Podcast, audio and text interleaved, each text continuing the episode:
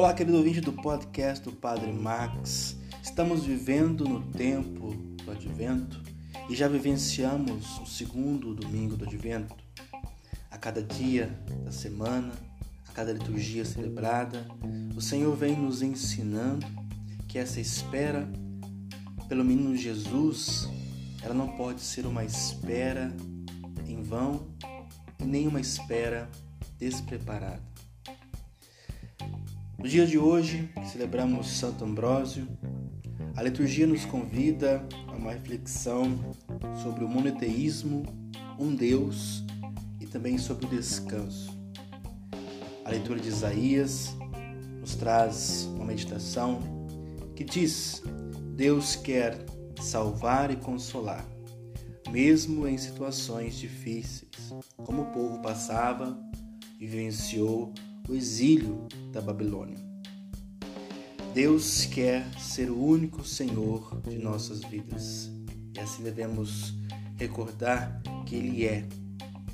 O povo buscou refúgio em outras coisas, em outros deuses, no desespero da vida difícil. E nós hoje também às vezes buscamos refúgios e consolação e até mesmo a salvação em coisas ou em pessoas que não têm o poder de nos salvar além de Deus. Deus pode nos salvar. Por isso aqui é reforçado o monoteísmo, a crença e a fé num único Senhor, num único Deus. Deus quer salvar e consolar também hoje. Busquemos o Senhor, busquemos colocar o Senhor no centro de nossas vidas. No segundo ponto da liturgia de hoje, meditamos sobre o tema do descanso, do jugo suave que Jesus fala. Aqui está o mais profundo anseio do ser humano, que é descansar. Não um descanso simples de um pós-almoço, mas um descanso adequado, o jugo do Senhor.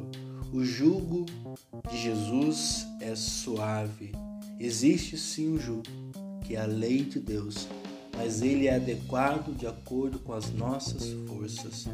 Deus não traz para nós pesos maiores do que aqueles que nós podemos carregar.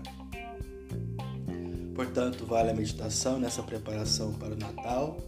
Se a vida está insuportável, se tem coisas que nós não conseguimos suportar, pode ser que o jogo não seja do Senhor, mas desse mundo nós estamos vivendo.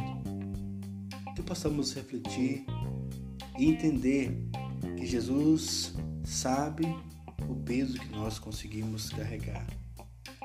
A lei de Deus é buscar fazer a vontade do Pai. E aí sim vamos descansar de fato, porque o jugo é suave, o peso é adequado às nossas forças. Somos filhos e filhas de um Deus que nos conhece e sabe do que somos capazes. Louvado seja o nosso Senhor Jesus Cristo, para sempre seja louvado.